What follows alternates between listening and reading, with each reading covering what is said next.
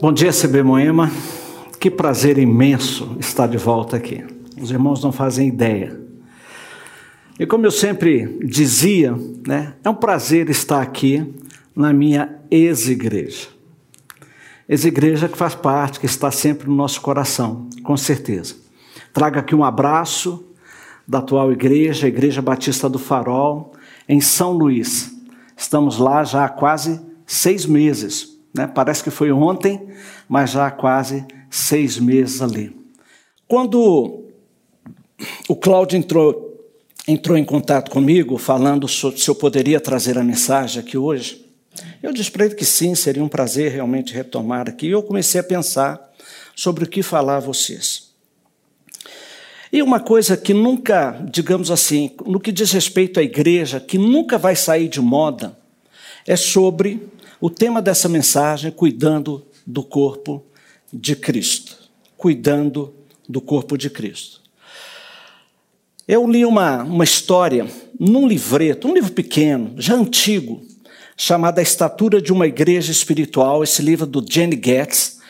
Olha, procura esse livro, vai em sebo, vai em qualquer lugar. Aliás, são cinco livros que ele tem: A Estatura de um Homem Espiritual, A Estatura de uma Mulher Espiritual. São cinco livros que ele tem a esse respeito. Ele conta uma história que ele foi visitar uma pequena igreja no interior dos Estados Unidos, talvez parecida com essa aí que uh, você tem aí.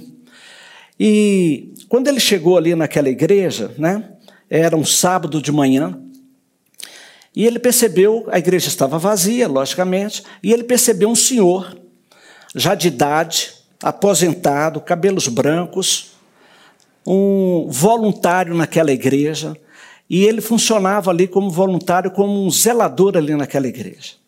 E ele percebeu que aquele senhor estava passando um pano, tirando o pó né, a dos bancos. E ele chegava e começava a limpar e parava.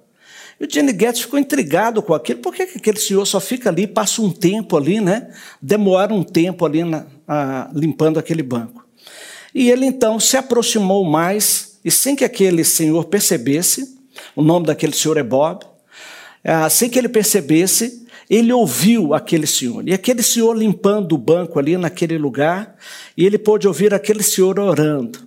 Ó oh, Pai amado, aqui senta o teu filho, o John. O senhor sabe como ele está, a dificuldade que ele está passando no negócio dele, talvez a eminência de uma falência. Senhor, seja com ele, cubra o Senhor, restaura ali realmente o negócio dele. Aí ele mudava de, de local e dizia: Senhor, aqui é a irmã Mary, ela sempre senta aqui.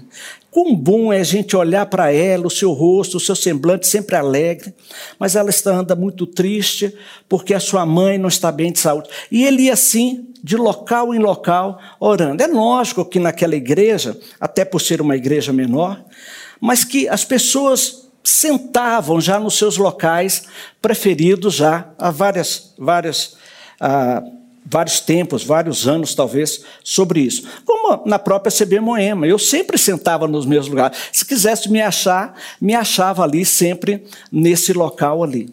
Então, a, a, o que chama atenção aqui, aquele zeloso zelador, que orava, que intercedia, clamava a Deus, cobria os seus irmãos com as suas orações. Num certo sentido, cuidando do corpo de Cristo. Avançando um pouco mais, eu queria fazer a seguinte proposição para vocês. Para que a igreja, o corpo de Cristo, seja atraente, todos nós devemos nos esforçar para cuidar, preservar e tornar fácil o acesso a ela. Ficou uma proposição grande, mas acho que dá para entender. Vamos repetir. Para que a igreja, o corpo de Cristo, seja atraente, todos nós, membros desse corpo, devemos nos esforçar para cuidar, preservar e tornar fácil o acesso a ela. A Bíblia vai nos mostrar, ah, em vários momentos, várias referências, analogias a respeito da igreja, da igreja como um todo. Eu queria destacar algumas coisas aqui com vocês.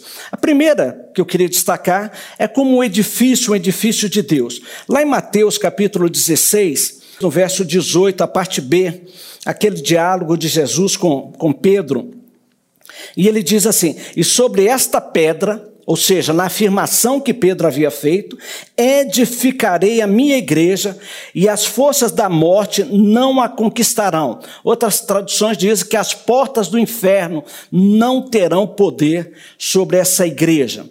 Em Efésios capítulo 2, nos versos 20, 23, Efésios 2, 20 e 23. Juntos somos sua casa, edificados sobre os alicerces dos apóstolos e dos profetas. E a pedra angular é o próprio Jesus, Cristo Jesus. Nele somos firmemente unidos, constituído um templo santo para o Senhor. Por meio dele vocês também estão sendo edificados como parte dessa habitação onde Deus vive por seu espírito. O que eu queria destacar aqui nesse momento aqui é que nessa analogia, nesse exemplo, para ficar claro na nossa mente, tanto Jesus quanto Paulo, a Bíblia, o Novo Testamento vai ressaltar isso, comparando a igreja com um edifício, um edifício que está sendo construído, edificado, onde cada um de nós tem a sua participação. Poderíamos dizer o seguinte: cada um de nós é um tijolo nessa construção aqui que nós estamos fazendo. Talvez Talvez não, com certeza, aquela afirmação que a gente fala às vezes, né? Ah, tem duas pessoas lá reunidas, a igreja está reunida ali. Hum, nem tanto assim, porque você não edifica uma casa com dois tijolos. Essa é a verdade. Né? Então, essa ideia desse edifício que está sendo edificado, está sendo construído, está sendo erigido, fortalecido, onde o alicerce é o próprio Senhor Jesus Cristo. A segunda comparação, analogia, metáfora que se usa é a respeito de Jesus como a noiva de Cristo. Em Efésios mesmo, ah, no capítulo 5, o apóstolo Paulo fala sobre isso ali quando ele dá aquela série de orientações, exortações a respeito da família. E quando ele chega no verso 25 a 27, ele vai falando para os maridos, né? Marido ama cada um a sua esposa como Cristo amou a igreja. Aí ele já muda o foco para Cristo, onde ele entregou a vida por ela, a fim de torná-la santa, purificando ao lavá-la com, água por meio da palavra. Assim o fez para apresentá-la a si mesmo como igreja gloriosa, sem mancha, ruga ou qualquer outro defeito e sem culpa. Lá em Apocalipse, no capítulo 19, que vai falar das bodas do cordeiro. Apocalipse 19, os versos 7 e 8. Diz assim: Alegremos-nos, exultemos, a Ele demos glória, pois chegou a hora do casamento do cordeiro. A sua noiva já se preparou. Ela recebeu um vestido do linho mais fino, puro e branco, porque o linho fino representa os atos justos do povo santo. A gente sempre enfatiza, sempre fala isso como a igreja, como a noiva de Cristo, preparada, adornada para aquele encontro das bodas do Cordeiro quando Cristo voltar a segunda vez. Uma terceira metáfora que a Bíblia fala está como família de Deus. Em Efésios também, aliás, Efésios vai falar muito sobre isso. Efésios é, é, é considerada a, a, carta da igreja, o foco do apóstolo Paulo, mostrar na carta aos Efésios, direcionada àquele povo, mostrando a igreja, falando, batendo dentro dessa tecla. E Efésios capítulo 2, 19 Paulo diz assim: Portanto, vocês já não são estranhos e forasteiros, mas concidadãos do povo santo e membros da família de Deus. Em outras palavras, Paulo está querendo dizer aqui o seguinte, usando a expressão bem mineira aqui, você não está mais perdido como aquele cachorro que caiu de uma mudança que não sabe para onde vai. Você pertence à família de Deus. Você recebeu um novo nome. A gente carrega o nome de Cristo sobre nós, como pertencentes à família de Deus. E 1 Timóteo, capítulo 5, 1 e 2. Paulo diz assim: Nunca fale com dureza a um homem mais velho, mas aconselho como faria com o seu próprio pai. Quanto aos mais jovens, aconselho como a irmãos Trate as mulheres mais velhas como trataria sua mãe, e as mais jovens com toda pureza, como se fossem suas irmãs. Os crentes são tratados na Bíblia como irmãos, se, se relacionam, se mencionam sobre isto. Nós temos esse tipo de tratamento, o apóstolo Paulo está dizendo isso aqui. Considera-o como pai, como mãe, como irmãos. Aliás, eu costumo dizer que a gente tem uma, uma sempre uma, uma válvula de escape quando você encontra determinada pessoa, determinado irmão, e ele vem e cumprimenta você e aquela coisa, e você. Mas como é que é o nome dele mesmo? Gente, eu esqueci o nome dele. E aí a gente tem aquela saída, tipo leão da montanha, né? Saída pela direita. Ô irmão, tudo bem? O irmão vai bem? A irmã está bem também? E a gente acaba não lembrando o nome das pessoas, então a gente acaba usando isso. A igreja como família de Deus. Como que isso é significativo para nós? E nós nunca podemos perder isto. E aqui alguns vão dizer: então, é porque você não conhece minha família. Mas, via de regra, nós nos tratamos bem em casa. E é interessante determinadas coisas que a gente, às vezes, fala mal, discute, briga entre os irmãos. Mas numa conversa com o terceiro, se ele falar qualquer coisa da nossa família, aí a gente sai para a briga. A gente não aceita. Como família de Deus. Mas em quarto lugar, dentro dessas, dessas metáforas que eu coloquei aqui, está a igreja como corpo de Cristo. A igreja como corpo de Cristo. Para mim, é, funciona como diria assim, a melhor definição do que realmente é a igreja de Cristo. O que significa essa ideia do corpo de Cristo? O que é? A ideia de que a igreja, como o corpo de Cristo, ele é vivo, ele é dinâmico. Nós não somos robôs, nós não somos estáticos, nós temos vida, pulsa nas nossas veias a vida de Cristo. Ela é dinâmica, por isso, quando nós olhamos para a história da igreja, quanta diferença, porque, num certo sentido, nós caminhamos junto com a humanidade, porque nós estamos aqui, nós não somos ETs. E nessa dinâmica, lá em Efésios 4, voltando para lá, o apóstolo Paulo, ele vai nos mostrar, no verso 15, Efésios 4, verso 15, em vez disso, falaremos a verdade em amor, tornando-os em todos os aspectos cada vez mais parecidos com Cristo, que é o cabeça. Nós somos o corpo, Cristo é o cabeça. No capítulo 5, no verso 23, Paulo ainda diz o seguinte: como Cristo é o cabeça da igreja, ele é o salvador do seu corpo, a igreja. Nós somos o corpo de Cristo. Alguém já disse que nós somos a parte visível do corpo de Cristo na terra. Ninguém vê a cabeça. Ninguém vê a cabeça, porque Cristo está sentado à direita de Deus Pai. O que eles veem é um corpo, não um corpo sem cabeça. O nosso cabeça é Jesus Cristo. Ele é o dono da igreja. O nosso corpo, é o corpo dele somos nós. Para mim, a melhor definição que nós temos está lá ah, em 1 Coríntios, capítulo 12, a partir do verso 12. O corpo humano tem muitas partes, mas elas formam um só corpo. O mesmo acontece com relação a Cristo. Alguns de nós são judeus, Alguns são gentios, alguns são escravos e alguns são livres, mas todos nós fomos batizados em um só corpo pelo único Espírito, e todos recebemos o privilégio de beber do mesmo Espírito. De fato, o corpo não é feito de uma só parte, mas de muitas partes diferentes. Se o pé diz, ah, não sou parte do corpo porque não sou mão, acaso por isso deixa de ser parte do corpo? E se a orelha diz: Não sou parte do corpo porque não sou olho, será que por isso deixa de ser parte do corpo? Se o corpo todo fosse olho, como vocês ouviriam?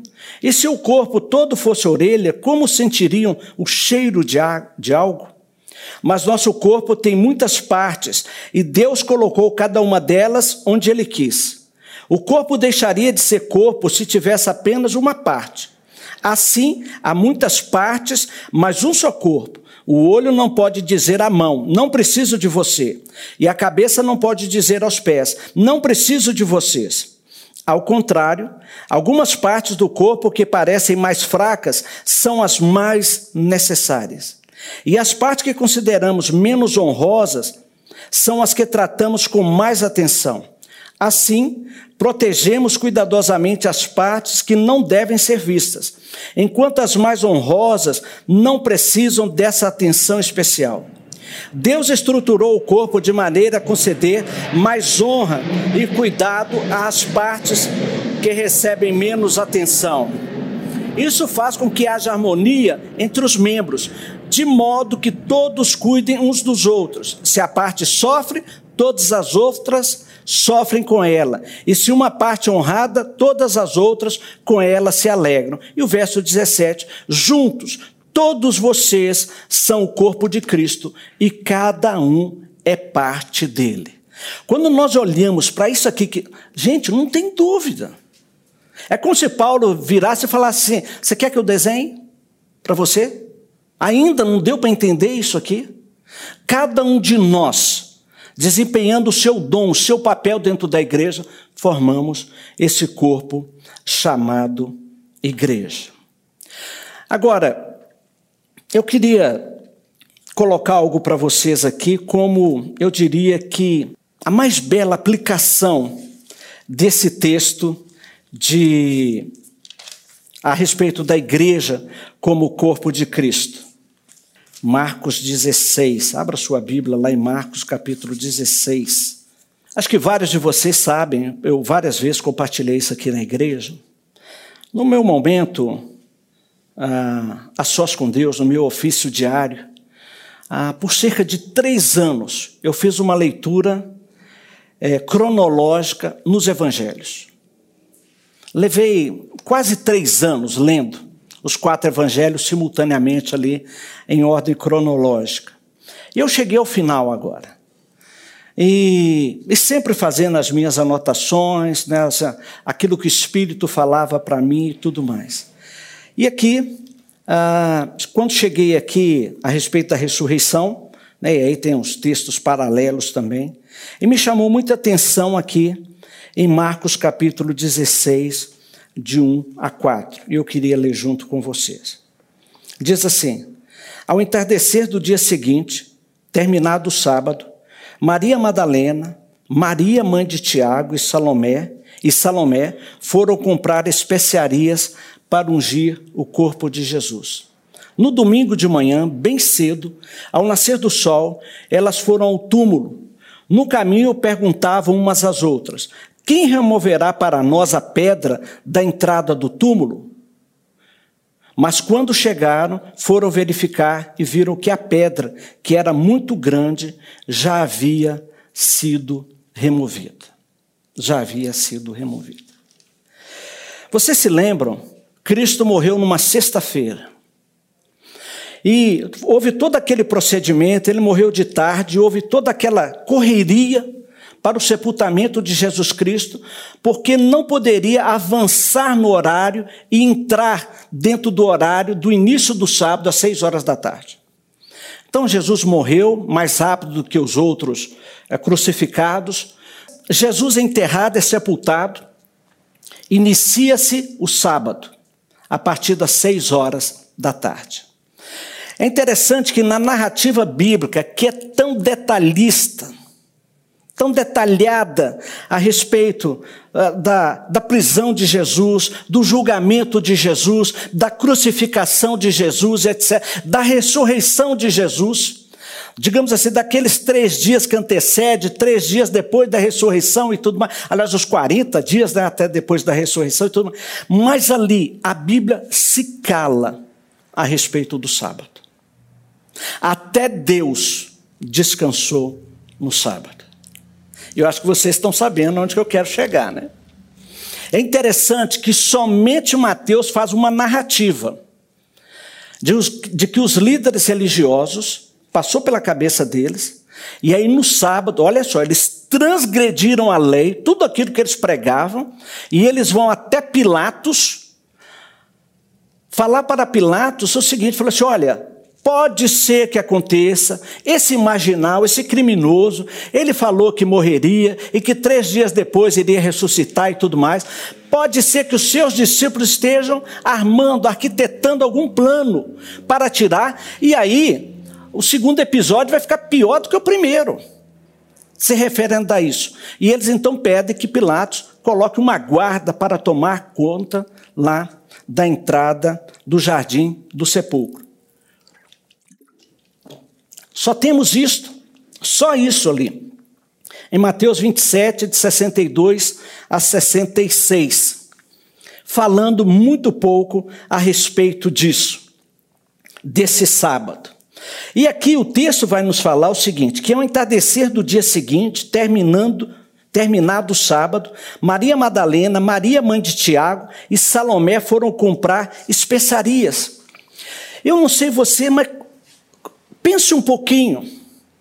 Para aquelas pessoas que amavam Jesus, que caminhavam com Jesus, que estiveram com ele lá na, lá na crucificação, como deve ter sido angustiosos aquelas horas que se passaram. O desespero dessas mulheres aqui não vendo a hora de acabar o sábado. Poxa vida, vai dar dez horas, mas não dá seis. Não acaba esse sábado aquele cuidado delas para com querer fazer alguma coisa para Jesus. E aqui nós temos uma lição belíssima para nós. Aquelas mulheres amaram Jesus e amaram até o fim. A gente poderia dizer que foi um amor além da morte. Ele está morto, mas nós vamos cuidar dele. Talvez não passasse pela cabeça delas, ou que elas viessem se lembrar, que Jesus havia dito que iria se ressuscitar. Talvez ali no seu coração, no mais íntimo, para ser bem pragmático, bom, ele morreu, vamos cuidar lá dele, vamos fazer alguma coisa por ele. A ansiedade daquelas mulheres. Elas queriam fazer uma última reverência, talvez, um último cuidado a ele. Agora o texto nos diz que depois que encerrou o sábado, talvez seis e um, elas tum, né, saíram e foram até o mercado mais próximo ali comprar essas especiarias para aromatizar, especiarias aromáticas. O que eram essas especiarias? Interessante, elas não, talvez não soubessem, mas Nicodemos, que foi junto com José de Arimaté tirar o corpo de Jesus lá e ajudou, né, a colocar lá no lençol e tudo mais, diz que Nicodemos havia já comprado especiarias para colocar no corpo de Jesus ali ao embrulhar naquele lençol. Talvez elas não soubessem disso e na sua cabeça só passasse aquilo: "Poxa vida, o corpo de Jesus já vai começar a ter mau cheiro. Vamos lá, vamos cuidar dele, vamos fazer alguma coisa lá para eles". Esses olhos óleos aromáticos de aloés e mirra. Ah, e elas foram. E que não era barato. Não era barato. Isso que elas foram fazer. E agora o que me chamou a atenção quando eu li isso aqui é que elas foram comprar as especiarias, gastaram do seu dinheiro, toda ansiedade para que aquele momento pudesse chegar. Talvez, né, se elas tivessem lá o WhatsApp, só trocando mensagem uma com a outra e tudo mais. Olha, faltam 15 minutos, se prepara aí, já, já prepara, pegou o dinheiro, pegou as coisas para a gente já sair. E diz que elas foram comprar especiarias para ungir o corpo de Jesus. Na hora que eu li esse texto, o Espírito me revelou o seguinte: Giovaldo, o que você está fazendo para cuidar do corpo de Cristo? Eu sei que isso é uma aplicação, não é o que o texto está falando. Não é uma exegese aqui pegando palavra por palavra lá, lá no, no, no grego sobre isso. Mas é uma aplicação. Olha o cuidado dessas mulheres para ungir o corpo de Jesus. Porque é o corpo de Cristo, não é aquele corpo físico que estava enterrado, pelo menos na cabeça delas imaginavam isso, que estava ali. Mas a Bíblia nós acabamos de ver que diz que nós somos o corpo de Cristo. E aí eu queria colocar para os irmãos algumas implicações sobre isso. Primeira delas, observe o zelo daquelas mulheres. Meus queridos, eu não sei vocês, mas isso me constrange. Eu olho para aquelas mulheres, para a dedicação delas a Jesus, olho para mim e falo: Senhor, tem misericórdia, me perdoe. Que por qualquer coisa, eu troco o Senhor por qualquer coisa. Infelizmente, uma das coisas trágicas, dentre as muitas, as milhares talvez, que essa pandemia trouxe, é que muitas pessoas estão gostando de ficar em casa. De não precisar ter contato com as outras pessoas, de olhar olho no olho,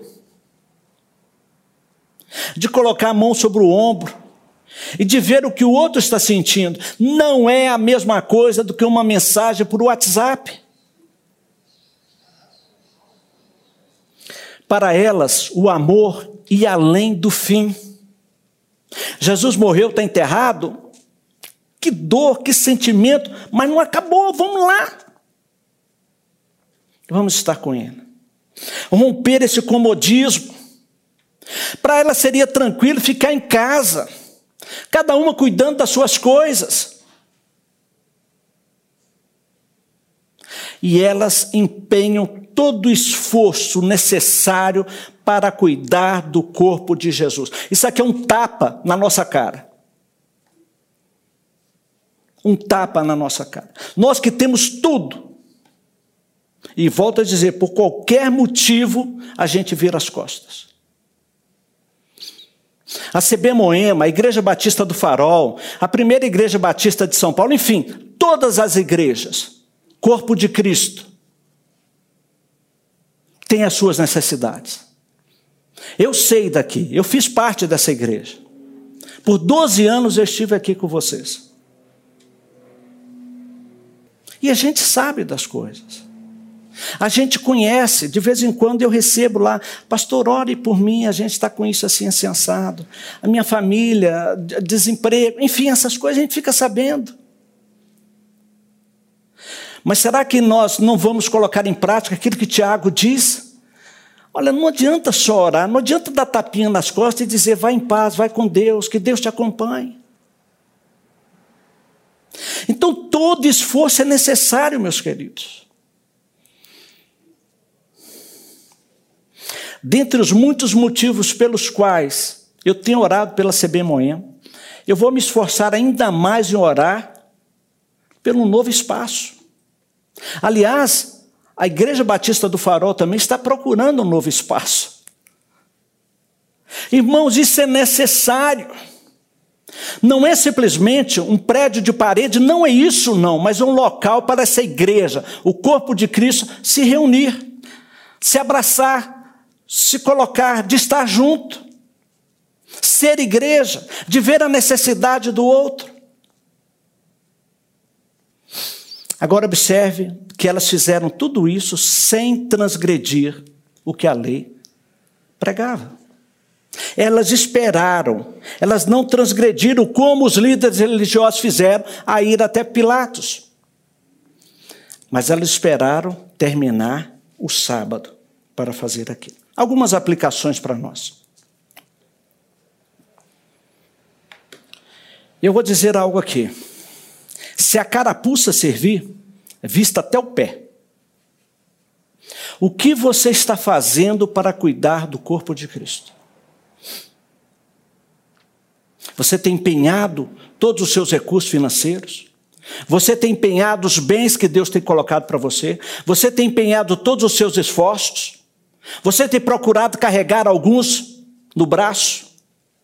Ao cuidar do ferido? O que você tem feito para tornar esse corpo de Cristo apresentável?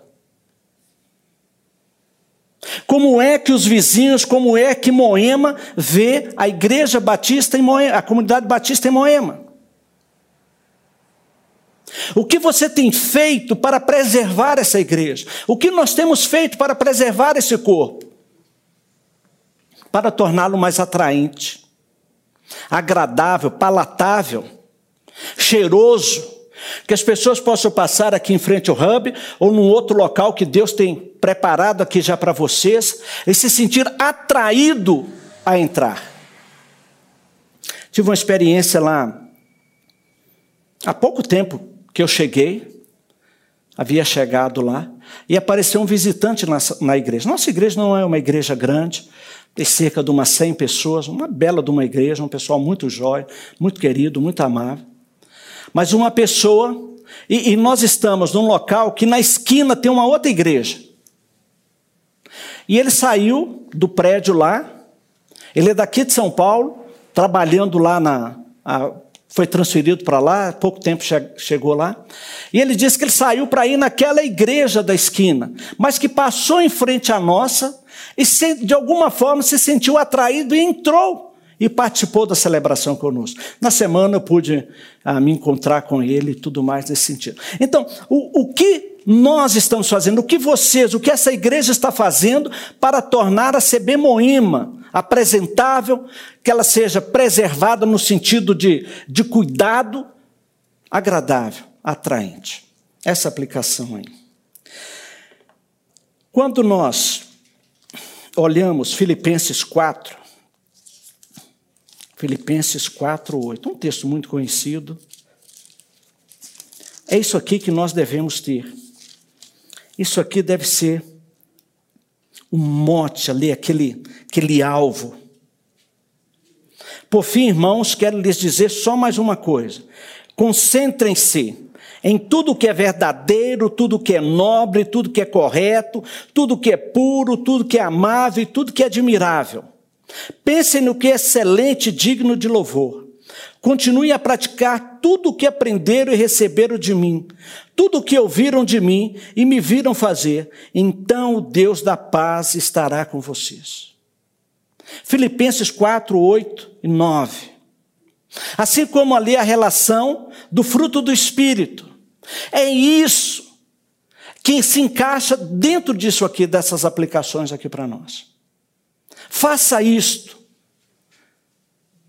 E a CB Moema será conhecida como uma igreja bonita, agradável, bem apresentada, onde as pessoas se sentem atraídas por elas, por ela, não somente no sentido de vir, ah, porque tem um prédio bonito, tem estacionamento, tem ar-condicionado, tem isso e aquilo. Não mas que aqui realmente o corpo de Cristo se reúne e que faz toda a diferença para eles.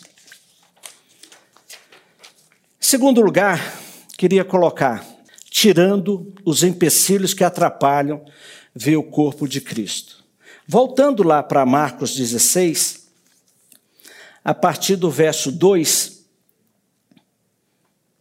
Diz assim: que no domingo de manhã, bem cedo, ao nascer do sol, elas foram ao túmulo. No caminho perguntavam umas às outras. Né? Tipo assim, né? Pô, a gente teve uma boa ideia, esse negócio aqui, compramos lá tudo, mas aí a ficha caiu, alguém se tocou e falou assim: não, mas peraí, como nós vamos fazer para entrar lá?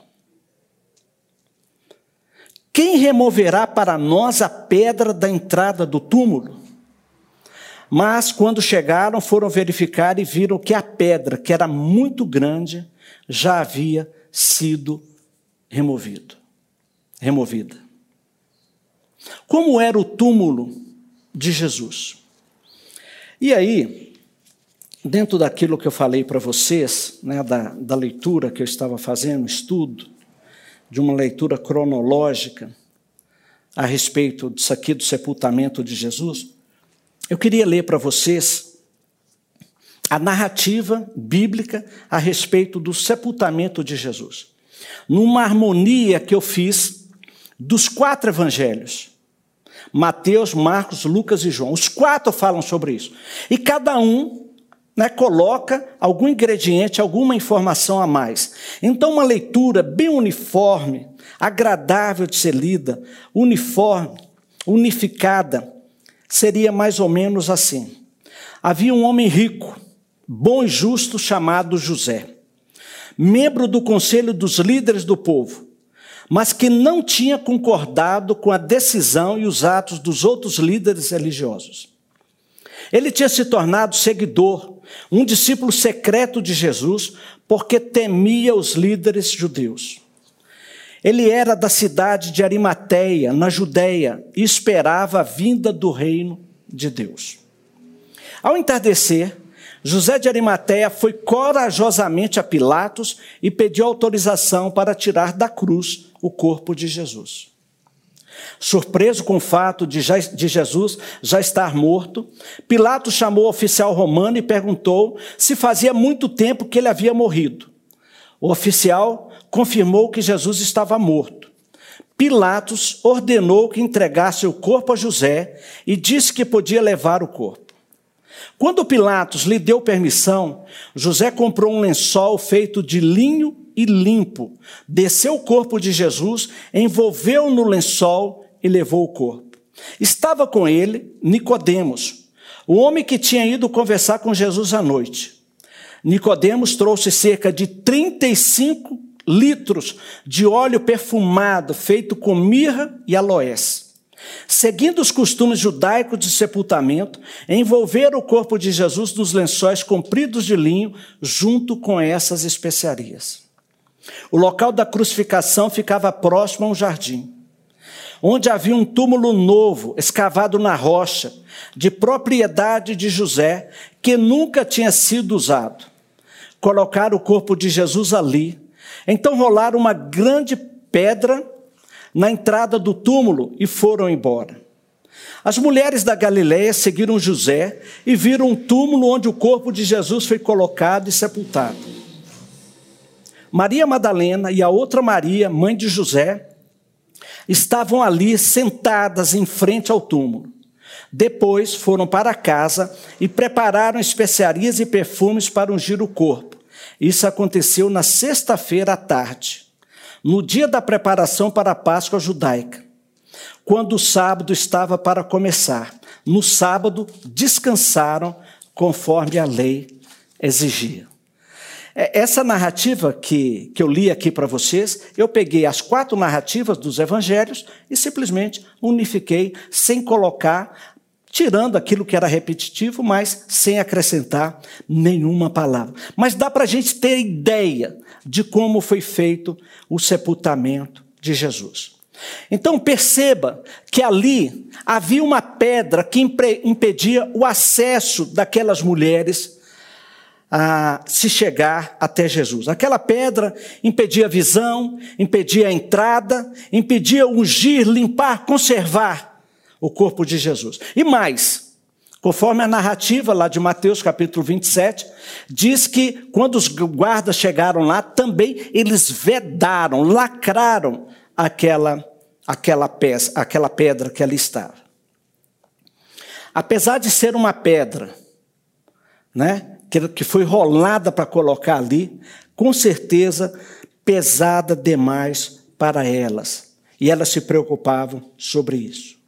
Mas olha que interessante, houve uma intervenção divina. Um anjo chegou e atirou, conforme narrado em Mateus 28, os versos 2 a 4. De repente houve um grande terremoto, terremoto, pois um anjo do Senhor desceu do céu, rolou a pedra da entrada e sentou-se sobre ela. Seu rosto brilhava como um relâmpago e suas roupas eram brancas como a neve. Quando os guardas viram o anjo, tremeram de medo e caíram desmaiados como mortos e saíram fugindo. Depois eles vão lá contar uma história lá, contar o que havia acontecido, foram induzidos também a mentir por, por aqueles líderes religiosos. A pedra era pesada demais e aí houve uma intervenção divina, pois um anjo fez. Algumas implicações sobre isto. Pedras no acesso ao corpo de Cristo. Pedras que têm impedido com que as pessoas possam ter acesso à igreja, o corpo de Cristo. Algumas são pesadas demais, é preciso até a intervenção divina. Quais são as nossas pedras?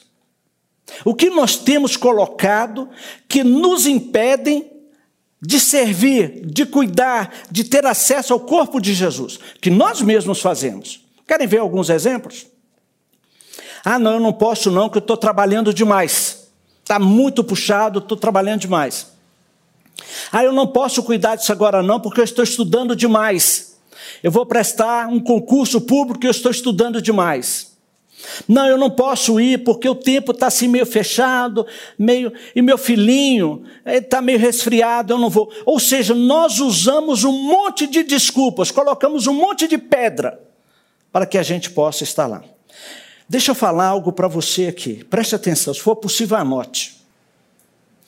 Você não precisa apresentar justificativa para mim, para o André, para o Felipe, para o Cláudio. Você tem que apresentar uma justificativa que Deus aceite.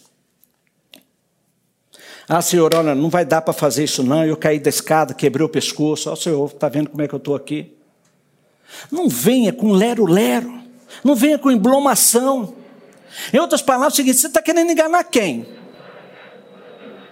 Além dessas, aquelas outras pedras enormes que têm sido colocadas, impedindo o nosso acesso, a nossa participação, a cuidar verdadeiramente do corpo de Cristo. Como nós podemos fazer para removê-las? E será que nós precisaremos da ajuda de Deus? Gente, eu sei, em última instância, é Deus, a gente vai ter que recorrer a Deus, não resta a menor dúvida. Mas o que que você, eu, o que que nós podemos fazer? Aquilo que está obstruindo, Aliás, Jesus disse o seguinte: falou assim: olha, ai de você que impede que um desses pequeninos chegue a mim. Melhor fora que você prendesse uma, uma pedra no pescoço e se atirasse ao mar. Isso é muito sério para nós. E quantas vezes nós ouvimos isto? Ah, não, não vou naquela. É lógico que tem o outro lado também. Ah, não vou naquela igreja por causa de fulano de tal. Ele me falou isso, não sei o quê. Nós precisamos ter cuidado com isto. Nós somos o corpo de Cristo. E assim como aquelas mulheres que se preocuparam em cuidar, ungir, tornar o corpo de Jesus sepultado, agradável, atraente, que fosse que tivesse livre acesso a ele, nós precisamos tornar o corpo de Cristo atraente tornar um livre acesso, que as pessoas possam vir, vir realmente. O meu papel individual, o seu papel individual, como parte desse corpo, é torná-lo o mais atraente possível, ungindo. O meu papel individual, o seu papel individual, é tornar, tirar qualquer empecilho para que as pessoas possam chegar até o corpo de Cristo. Eu queria finalizar voltando para aquilo que foi proposto no início dessa mensagem. Para que a igreja, o corpo de Cristo, seja atraente. Todos nós devemos nos esforçar para cuidar, preservar e tornar fácil o acesso a ela. Todos nós devemos nos mirar e tomar o exemplo daquelas mulheres o zelo, o cuidado, o amor, o carinho para com o corpo de Cristo. Meus queridos, nós não temos aqui, nós não vamos em nenhuma igreja, nem lá na igreja do Santo Sepulcro, lá em Jerusalém, o corpo de Jesus não está lá. Não tem nem esqueleto para falar que é, como de alguns né, apóstolos que tem espalhado para tudo quanto é canto. Nem isso tem. Somos nós esse corpo de Cristo. Então é nossa responsabilidade. Nossa, eu diria até mais do que responsabilidade, que seja algo espontâneo, algo que o Espírito Santo realmente possa mover os nossos corações em direção a isto. O que você pode fazer para tornar, tornar a comunidade batista em Moema um local agradável, cuidado, atraente, que facilite o acesso das pessoas à terra. Curva sua cabeça, vamos orar. E eu quero dar um tempo para você, aí onde você está. Para um pouquinho. Peço o Espírito Santo para sondar o seu coração. Será que você tem se esforçado ao máximo para tornar o corpo de Cristo atraente, aprazível. Tenha cuidado desse corpo. Será que você tem se esforçado ao máximo para não ser empecilho ou para tirar os empecilhos? Sonde o seu coração. Pense na sua família, na sua família nuclear, na sua família expandida. Olha o Senhor.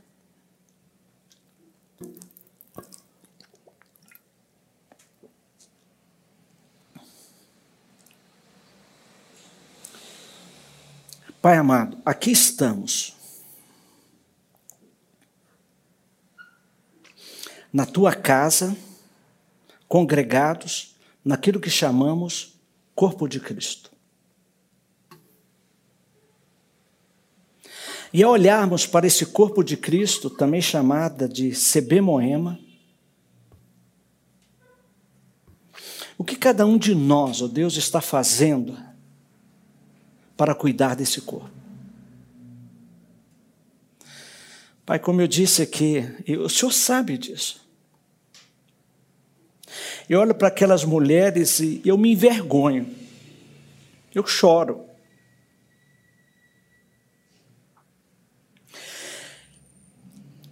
E o teu espírito fala comigo, Jovaldo, por que, que você não é assim?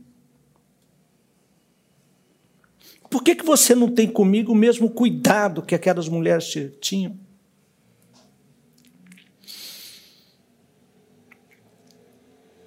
Pai, nós agora, aqui estamos, e centenas de lares aí, as pessoas participando que estão né, virtualmente lá, talvez estejam pensando a mesma coisa.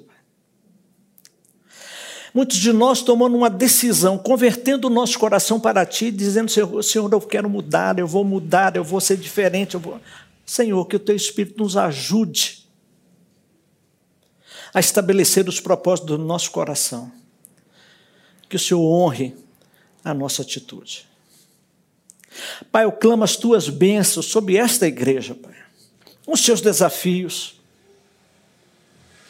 na escolha de um novo local. Mostra, Senhor, mostra onde que é. E que o mais rápido possível esta igreja possa estar junta, Deus. A gente sabe do que essa pandemia está fazendo, então interfira de alguma forma. Obrigado por, pela oportunidade, por esse tempo aqui de rever queridos. Obrigado, Pai. Obrigado por tudo, pois oramos em Cristo. Amém.